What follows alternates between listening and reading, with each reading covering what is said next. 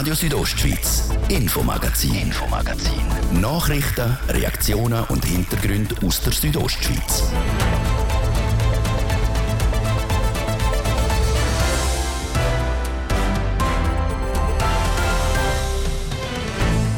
Die Gemeinden Land Schlenz und Zitzers wollen es neu einführen. Andere Gemeinden haben sie schon länger ein sogenanntes Geschäftsleitungsmodell. Und ich glaube, das ist auch für unsere Größe jetzt von der Gemeinde ist es, äh, das richtige Modell. Heißt es beispielsweise in Schule. Wir haben uns gefragt, was so eine Umstellung auf das Modell kostet und wie die Erfahrungen damit sind. Und wir haben ein grosses Schwerpunktthema heute, die Februarsession im Bündner Parlament. Mit dem Fokus Wasserkraft. Der Gewinn aus dieser die soll nämlich im Kanton bleiben. Gelingen soll das mit einer neuen Strategie. Das ist das Infomagazin bei Radio Südostschweiz. Im Studio ist Seraina Zinsli. Einen guten Abend. Immer mehr Gemeinden kommen weg vom typischen Modell mit Gemeindepräsident, Gemeindevorstand und Gemeindeversammlung. Stattdessen übernimmt die Geschäftsleitung alle operativen Aufgaben in einer Gemeinde.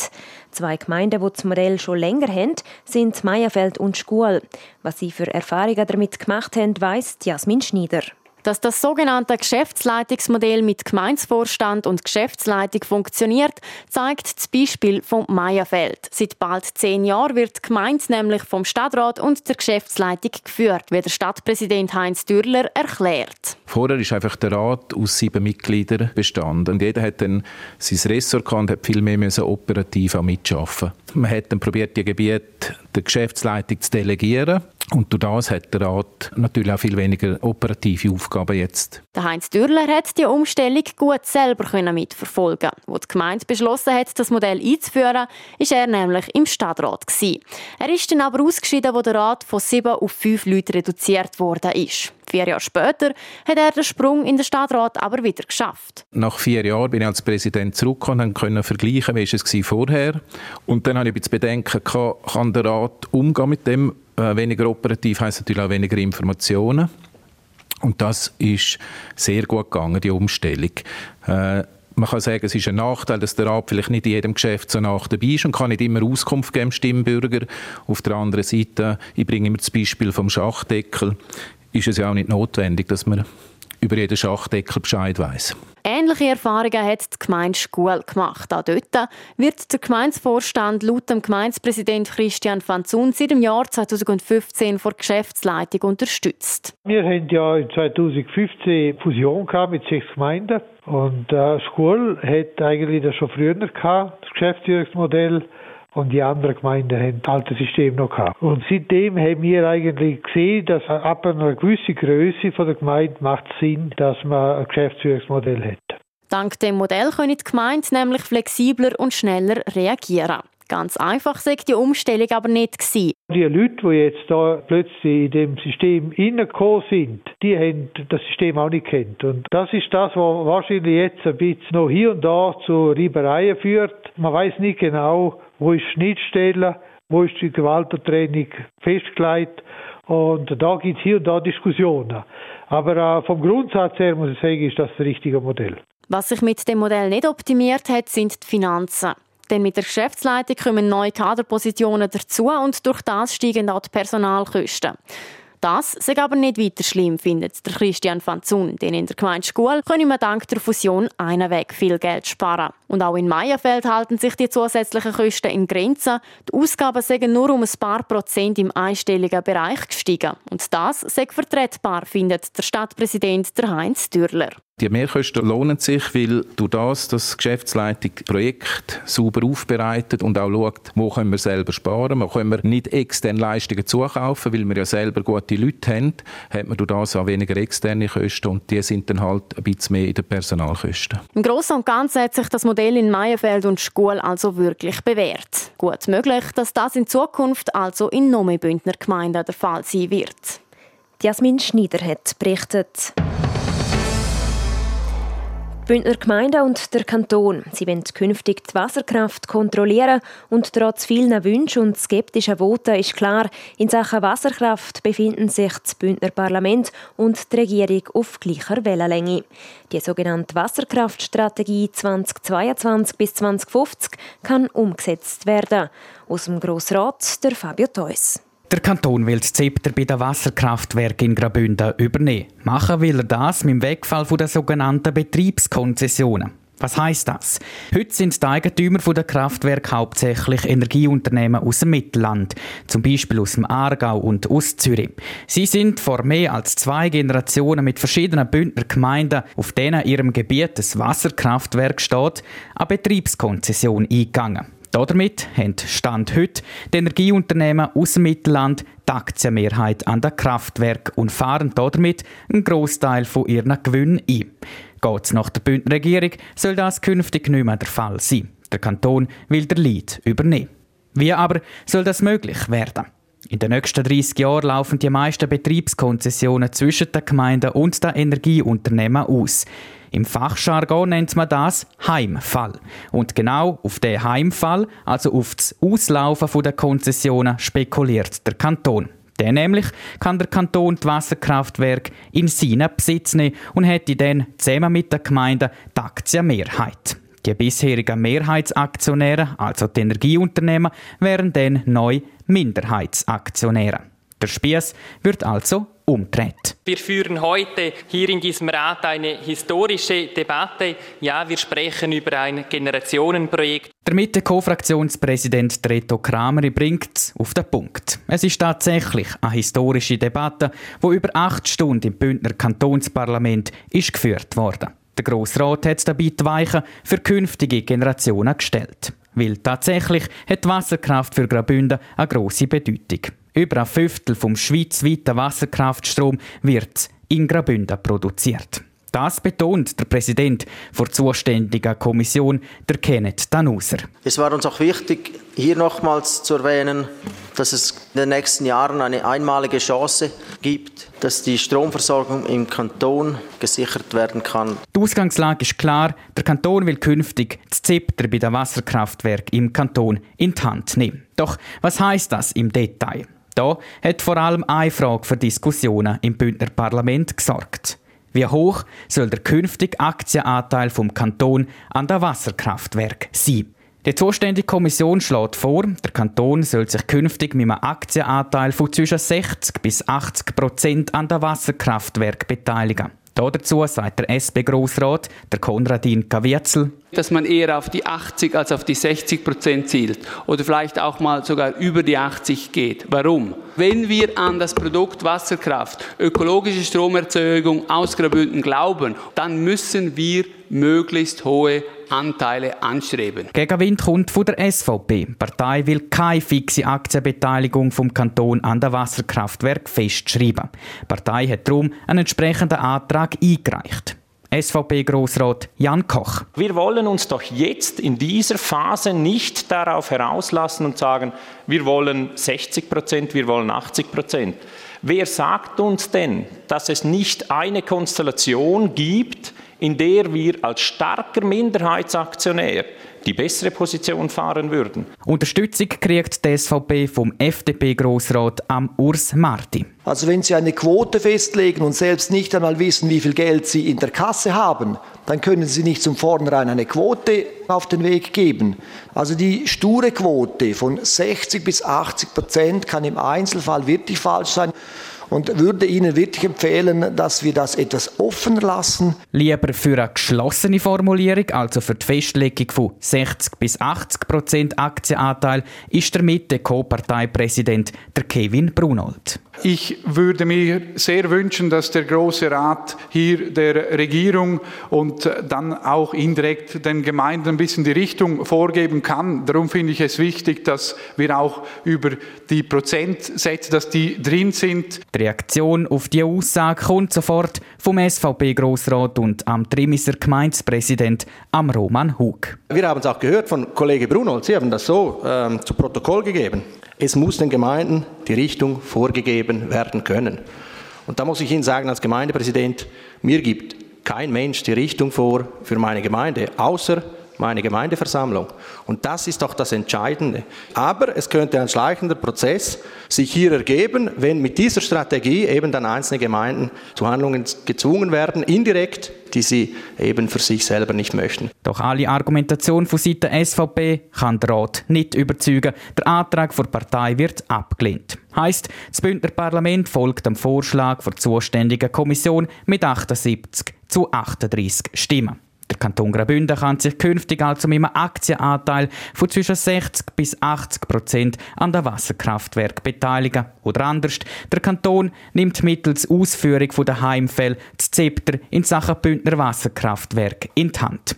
Mit dieser Strategie erhofft sich der Kanton, dass die Wertschöpfung aus der Wasserkraft in Graubünden bleibt, dass man unabhängiger wird von Energieunternehmen im Mittelland und dass nicht zuletzt die Arbeitsplätze in den Tälern, also dort, wo die meisten Wasserkraftwerke stehen, können erhalten bleiben.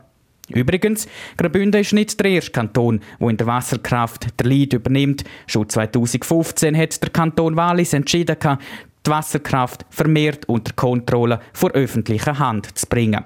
Und im Tessin hat der Kanton die Vollkontrolle über die Wasserkraftwerke.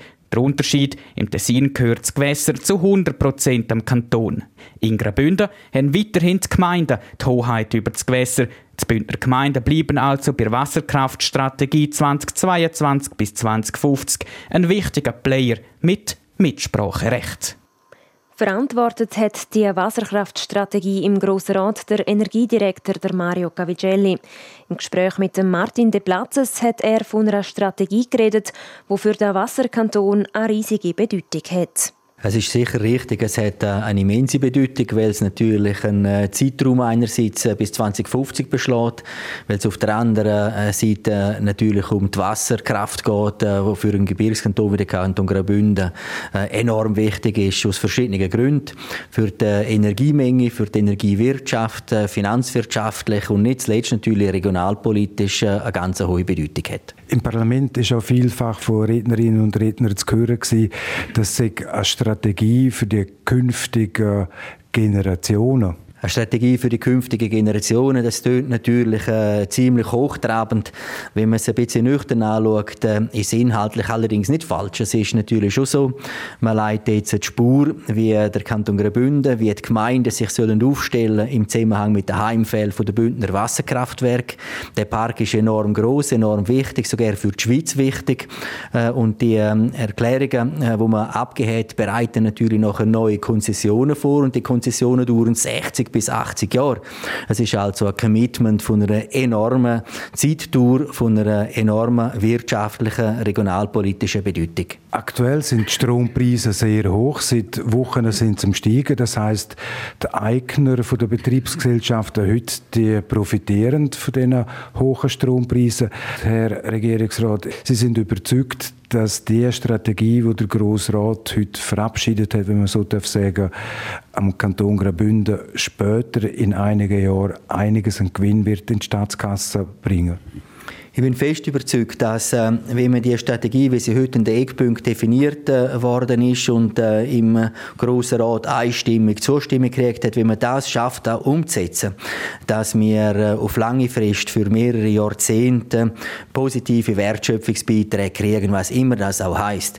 Das heißt natürlich Finanzerträge, das heißt Möglichkeit, gewisse Arbeitsplätze können zu behalten, auch in den Regionen können zu behalten, letztlich äh, einen, einen Nutzen haben aus dem eigenen Potenzial. Es ist letztlich das Wasser, das bei uns äh, in der Landschaft fließt. Es ist unsere Landschaft, die beansprucht wird. Und äh, wir haben hier ein Gute und wir schaffen es, äh, das Gute zu nutzen. Darf ich Ihren Optimismus so deuten? Zurzeit kriegt der Kanton Graubünden und auch die Konzessionsgemeinde an Wasserzinsen etwas mehr als 150 Millionen Franken pro Jahr. Dann kann ich das so interpretieren, wenn der Heimfall stattgefunden hat, dass dann der Gewinn für den Kanton Graubünden höher wird sie als die 150 Millionen. Die Überlegung in diesen Zahlenspiel habe ich jetzt mir so nicht gemacht, aber äh, die stimmt sicher.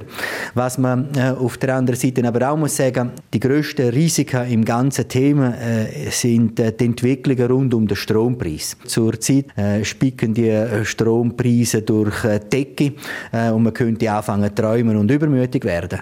Ich glaube, das ist dann aber schon nicht die richtige Haltung. Die richtige Haltung ist die, dass es halt sehr volatil ist, dass es Schwankungen gibt, Wellenbewegungen, dass es manchmal auch längere Phasen gibt, wo es nicht so läuft. Und der entscheidende Punkt ist, dass man also nicht übermütig wird, wenn es gut läuft, dort die äh, Erträge generiert, auch Reserven behalten, Rücklagen bildet, um dann nachher auch schwächere Phasen können zu, äh, zu prestieren, zu überleben.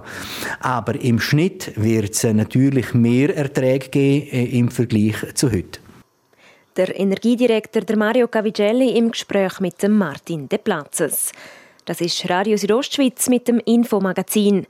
Im zweiten Teil geht es dann um ein Grossprojekt in Davos und wir reden mit zwei Bündner Athleten, die nicht nach Peking an die Olympischen Spiele reisen können.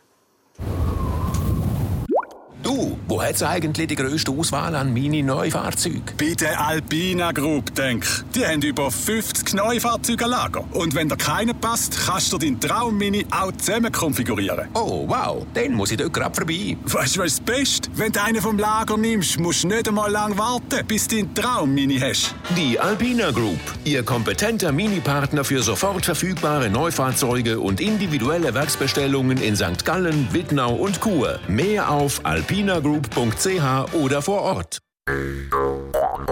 IKEA Family-Mitglieder aufgepasst! Noch bis zum 19. Februar schenken wir dir ab einem Einkaufswert von 150 Franken eine digitale IKEA-Geschenkkarte im Wert von 30 Franken. Jetzt und nur in deinem IKEA-Einrichtungshaus. Rasanter bist noch kein Berg runtergekommen.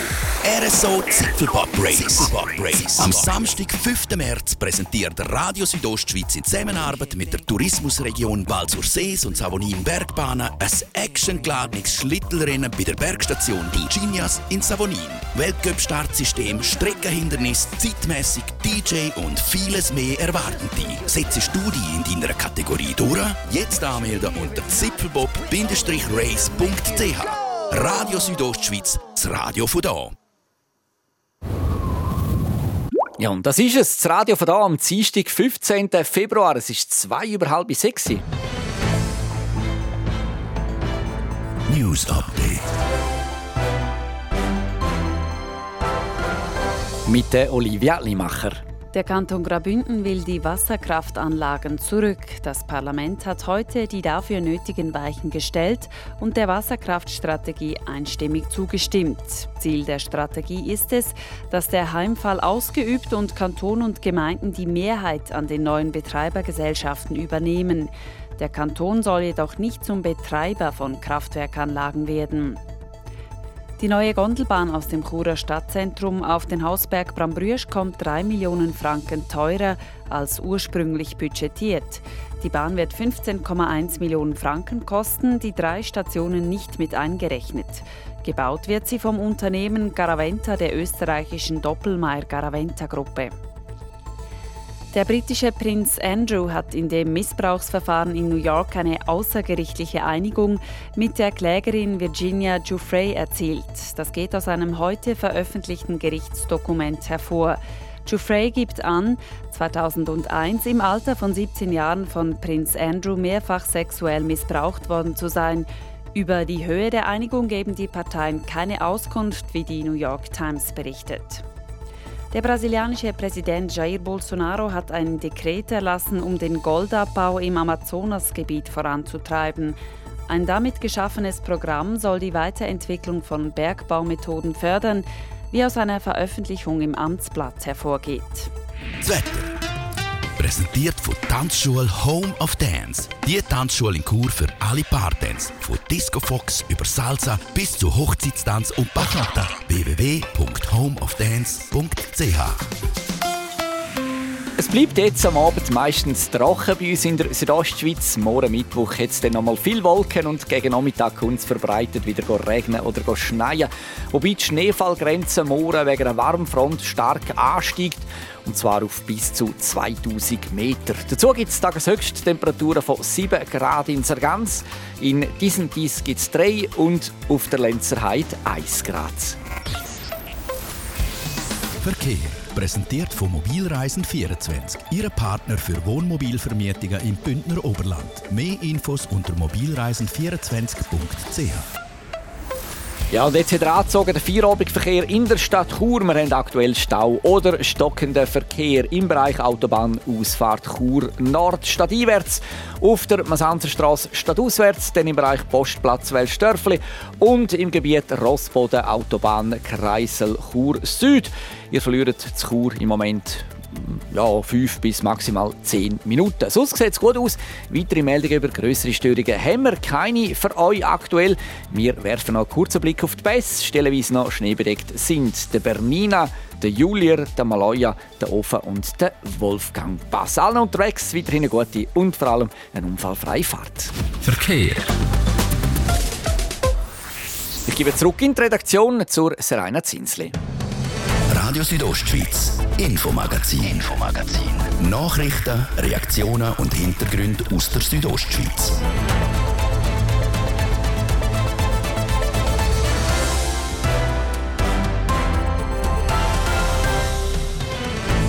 Es sind grosse Pläne, die Davos hat.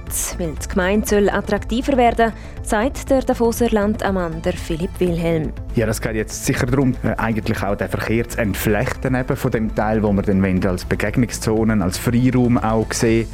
Er redet von einem Grossprojekt, das in verschiedenen Etappen in Angriff genommen wird, wo das man aktuell steht und wie es mit dem Zeitplan aussieht. Und sportlich liegt der Fokus diese Tage in Peking bei den Olympischen Winterspielen. Eine, die so mit dabei ist, muss dieses Jahr von daheim zuschauen. Die Biathletin Aita Gasparin. Ja, ich bin äh, selber wirklich fest auf die Fresse auf, auf gut Deutsch gesagt. Weil es ist ein grosses Ziel, das sie in diesem Jahr verpasst hat. Wir haben mit ihr über die Enttäuschung geredet. Das Ortszentrum Davos-Dorf beim Bahnhof soll neu gestaltet werden. Darum hat die Gemeinde Davos einen Wettbewerb lanciert, um das bestmögliche Projekt für die Neugestaltung zu finden. Der Livio Biondini hat beim Landammann von Davos, Philipp Wilhelm, nachgefragt, um was es hier dabei konkret geht. Die Gemeinde Davos sucht zusammen mit der Rätischen Bahn AG, der Bergbahnen Davos Klosters sowie der Immobiliengenossenschaft Konsum die beste Lösung für das neue Ortszentrum Davos. Es soll eine neue Drehscheibe vom öffentlichen Verkehr werden, mit direktem Zugang zur Parsenbahn und die Attraktivität vom Zentrum steigern. Warum der Wettbewerb jetzt gestartet wird, weiss der Davoser Landammann Philipp Wilhelm. Ja, wir müssen das Ortszentrum aufwerten. Wir sind ja dran, grundsätzlich äh, das, äh, das Gebiet in Davos aufzuwerten. Wir haben das gemacht mit dem Arkadenplatz. An dem Ort haben wir aber eine besondere Chance. Dort haben wir nämlich die Chance, dass wir können, ähm, sozusagen den Bahnhof, also die mit dem Zug ankommenden Leute näher äh, bringen in das Zentrum, näher bringen auch an die Bergbahn, näher bringen an die Quartiere, die ringsum sind. Und das ist eine riesige Chance, die wir möchten nutzen mit dem Projekt. Es werde auch geplant, um einen Abschnitt der Promenade vom Verkehr zu entlasten und eine Begegnungszone zu schaffen. Darum sind jetzt der Wettbewerb ausgeschrieben worden. Bis Ende Juni 2022 können Teilnehmer ihre Projekte einreichen. Die werden dann von einer Fachjury mit Persönlichkeiten aus der Architektur und dem Städtebau beurteilt. Es gibt diverse Vorgaben und Schwierigkeiten zu berücksichtigen in diesen Projekten, die eingereicht werden. Ja, das geht jetzt sicher darum, zum einerseits verkehrstechnisch die Funktion von dieser Verkehrsdrehscheibe dort ähm, zu lösen, äh, eigentlich auch den Verkehr zu entflechten eben von dem Teil, wo wir dann als Begegnungszonen, als Freiraum auch sehen, sodass sich die Leute dort möglichst frei auch können, äh, bewegen können. Es gibt eine ganze Reihe von Kriterien, die die Jury anschliessend beurteilt. Unter anderem wird bewertet, wie attraktiv die Aussenräume sind und wie gut der Verkehrsfluss eingebaut werde.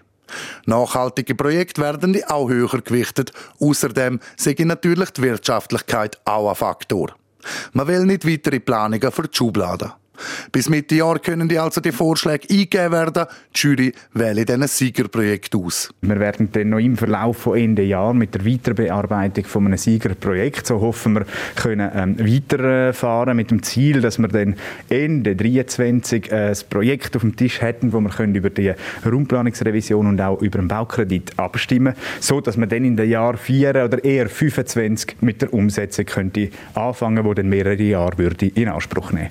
Mit wie viel Budget man rechnen müsse, zeigen sich dann, wenn die Wettbewerbseinsendungen eingetroffen sind und ein Gewinner gekürt worden sind.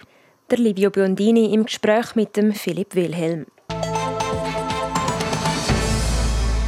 An den Olympischen Winterspielen in Peking ist es aus Schweizer Sicht ein erfolgreicher Tag gewesen. Gold in der Frauenabfahrt für Corinne Sutter und ebenfalls Gold für Mathilde Grömo im Slopestyle.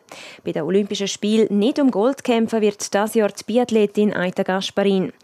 Wie, sie sich das, wie sich das für sie anfühlt, das weiß der Livio Biondini. Es ist das erste Mal seit 2013, dass die Aita Gasparin nicht an einem grossen Wettkampf mitmachen kann. In Sochi und Pyeongchang ist sie dabei an der Biathlon-Weltmeisterschaft jeweils auch. Weil sie die Olympiavorgaben nicht erreicht hat, muss die Bündnerin jetzt zuschauen, wie ihre Teammitglieder in Peking an den Start gehen. Wie die Aita Gasparin reagiert hat, wo sie erfahren hat, dass sie nicht dabei sein wird in Peking. Sehr ein bitterer Moment. Äh, ich habe es zwar während der Saison selber gemerkt, dass ich an die Selektionsrichtlinie, an das Resultat nicht ankomme habe äh, lange gemeint, dass ich aber äh, mit dem 30. Rang in der Verfolgung in Östersund, wo Nettozeit 24 war, doch noch vielleicht eine, halbe Quali habe und bin durch das im Dezember noch recht ruhig gewesen und habe dann im Januar vor allem in Ruhpolding im letzten Rennen also einfach genervt und ja, ist sehr, sehr ein bitterer Moment gewesen. Wie sie genau mitgekriegt hat, dass es nichts wird mit der dritten Olympiateilnahme, erklärt die Bündnerin selber. Durch das, dass ich nach dem Sprint in Ruhpolding in der Staffel nicht eingesetzt worden bin und nachher Randholz nicht können laufen ähm, hat man schon so ein bisschen annehmen in welche Richtung es geht. Und ich habe dann nachher auch von der Trainerin Bescheid gekriegt, dass ich mich auf die Europameisterschaft vorbereiten Aber ich denke, als Sportler hat man gleich immer irgendwo die Hoffnung und, und ähm, ich weiß, was meine Qualitäten sind und habe irgendwie gewusst, dass halt vom Team vier andere auch nicht vier volle Quali haben. Es war ein Entscheid, der nicht schwarz auf weiß auf dem Papier gelegen ist. Darum hat sie auch noch bis zum Schluss Hoffnung dass sie vielleicht gleich mitgehen können. Die Enttäuschung war dann riesig. Es ist nicht nur, nicht nur das Jahr, wo ich darauf hinarbeite, das sind die letzten vier Jahre, die letzten acht Jahre. Seit ich in Sochi war, ist, ist es für mich wie logisch Teil des Programms, dass jedes Jahr ein Highlight kommt, wo man einfach alles gibt und um Formkurve daraus herausleitet, dass sie im Februar stimmt. Und ja, ich bin äh, selber wirklich fest auf die Fresse auf, auf gut Deutsch gesagt, weil, weil ich habe auch nicht damit gerechnet, dass ich nicht gehen kann. Weil Ziel verfolgt man immer mit der Gewissheit, dass man sie erreichen kann, ein Stück weit. Seit sieben bis acht Jahren sind sie jetzt immer beim Schweizer Team mit dabei an diesen Grossanlässen. Jetzt müssen sie im Fernsehen zuschauen. Das ist kein einfacher Moment. Mit ihrer Schwester Selina, wo in Peking zur Schweizer Delegation zählt, sind sie im täglichen Kontakt. Fast mehr als sonst, wenn sie nur fünf Autominuten voneinander entfernt wohnen. Ein Eindruck von den Verhältnissen in China hat sie sich dank Fernsehbilder und einem Austausch mit Selina auch schon ein bisschen machen wie es auf den Bildern aussieht, ist es sehr ähnlich wie in Pyeongchang. Es haben es traumhaft angekriegt, also auch die Leute sehen super aus, trotz der Kälte. Trotzdem, dass es äh, nicht natürlicher Schnee ist, finde ich, haben sie den Athleten eine gute Basis angelegt für faire Wettkämpfe. Und da hofft man einfach, dass wirklich der Wind jetzt auch für die nächsten Wettkämpfe noch so ruhig bleibt wie in den letzten Tagen, weil es einfach die Athleten verdient haben, dass der Beste im Schießstand nicht mit einem Lucky Punch durchkommt, sondern weil er es kann. Sie fiebern dann vor dem Fernsehen mit. Es sind gleichzeitig aber auch ein Lächeln mit einem Schmerz. Man will natürlich lieber selber dort stehen. Sie sind aber gleich noch Teil vom Team, auch wenn sie in Peking nicht am Start stehen. An der Biathlon-EM im deutschen Arber hat Gasparin Ende Januar mit der Mixed-Staffel die Bronzemedaille holen. Ein Trostpflaster für die Bündner Athletin, wenn es schon keine Olympiateilnahme gibt dieses Jahr. Ja, das, das mega, mega genial gewesen. Und mit dieser Bronzemedaille um den Hals heimkommen, ist gleich eine internationale Medaille, die ich nicht wie Sand mehr daheim habe. Und das ist schon ein Moment, der dann auch wieder schmerzhaft ist und gleichzeitig ist es für mich selber etwas Schönes gewesen, weil es einfach auch so ein bisschen Selbstbestätigung war. Ein bisschen schmerzhaft war der Moment, gewesen, weil sie gezeigt hat, dass sie die Olympiavorgaben doch noch erfüllen können. Es waren einfach zwei Wochen zu spät gewesen. Und vielleicht klappt es in vier Jahren in Antholz ja wieder mit der Olympiateilnahme. Ein Beitrag von Livio Biondini in Zusammenarbeit mit TV Südostschweiz zur Aita Gasparin, wo nicht nach Peking hat können reisen. Startet tut aber ihre Großschwester Celina Gasparin, das schon morgen Morgen mit Frauenstaffel. Und nicht nur im Biathlon, sondern auch im Ski Alpin gilt es morgen wieder ernst. Das Slalom der Männer steht an. Einer, der dort nicht mit dabei sein wird, ist der Bündner Skirennfahrer der Sandro Simonet. Auch er hat die Olympia-Qualifikation nicht geschafft. Wie er sich damit fühlt, das jetzt im Beitrag von Francesca Albertini in Zusammenarbeit mit TV Südostschweiz. In Wengen verliert er den Stock, das Adelboden geht er raus und auch im Slalom zu Madonna di Campiglio hat es einfach nicht funktioniert. Dort ist er schon im ersten Lauf rausgefallen. Nur einmal schafft es der 27-jährige Sandro Simonet, um sich in dieser Saison im Weltcuprennen ein paar Punkte zu sichern. Er wird 21. zu Schladming. Für ihn eine schwache Bilanz, vor allem nachdem er letztes Jahr das erste Mal den Sprung auf das Weltcup-Podest geschafft hat. Er ist im Slalom zu Chamonix Dritter geworden. Und ab dort sind die Erwartungen gestiegen. Natürlich schon mehr nachher oder viele gehofft und erwartet, dass nachher der Knopf aufgeht und ähm, dass da nachher nur noch solche Resultate kommen. Aber klar, das Jahr ist äh, sehr schlecht bis jetzt. Das, obwohl der Lenzer Heidner in der Trainings schnelle Zeiten gefahren ist. Kapert hat es dann eben bei den Rennen. Ich glaube, das hat jetzt kein einziges Rennen gegeben, wo du mit über zwei Sekunden im zweiten Lauf warst. Und für zwei Sekunden oder weniger als zwei Sekunden zu verlieren, darfst du wirklich keinen Fehler leisten. Wenn du einen kleinen Fehler machst, dann hast du schnell mal eine Sekunde, zwei Dach und dann bist du nicht dabei. Und das ist natürlich logisch das, was niemand will. Und ähm, ein bisschen genauer her schaut, habe ich auch ein bisschen Pech gehabt, das Jahr in zwei, drei Rennen. Zum Beispiel in Wengen, wo ich den Stock verloren habe am Start schon, ist natürlich sehr schwierig gewesen. Viel Ausfälle also und fehlende Top-Platzierungen. Trotzdem war es ein Wunsch von ihm, um an die Olympischen Spiele auf Peking zu reisen. Aber erwartet also durch die Resultate, die ich bis jetzt oder bis zur Qualifikation hatte, ja, ist gar kein Thema gewesen. Ich meine, bis nicht ein Resultat gehabt. Darum ist das eigentlich gar keine Frage für mich, dass ich dorthin gehe. Äh, was natürlich schon sehr schade ist und enttäuschend. Wäre gerne gegangen. Aber das sei kein Grund, um den Kopf hängen zu lassen. Trotz vielen Enttäuschungen in dieser Saison fühlt er sich nämlich gut auf den Ski. Wenn ich es rein sportlich sehe, ähm, habe ich das Gefühl, bin ich wieder besser drauf als letztes Jahr. Ähm, ich fahre oder so gut wie noch nie rein Skifahrerisch. Ähm, von dem her bin ich eigentlich immer sehr positiv gestimmt und äh, habe eigentlich volles Vertrauen, dass, ich auf dem richtigen Weg bin und dass ich jetzt einfach noch ein bisschen Zeit brauche. Das sagt der Bündner Skirennfahrer Sandro Simonet, der sich selber zum Ziel gesetzt hat, in dieser Saison noch einen Podestplatz einzufahren. Ja, und die Bilder zum Interview gibt es heute Abend ab der 6 auf TV Südostschweiz im Rondo. Und jetzt kommen wir noch zu den neuesten Sportmeldungen vom Tag. Sport, präsentiert von CELS, am Zentrum für Leistungsdiagnostik und Sportmedizin im Spital Thusis. Für Athleten, Achtsame und Ambitionierte.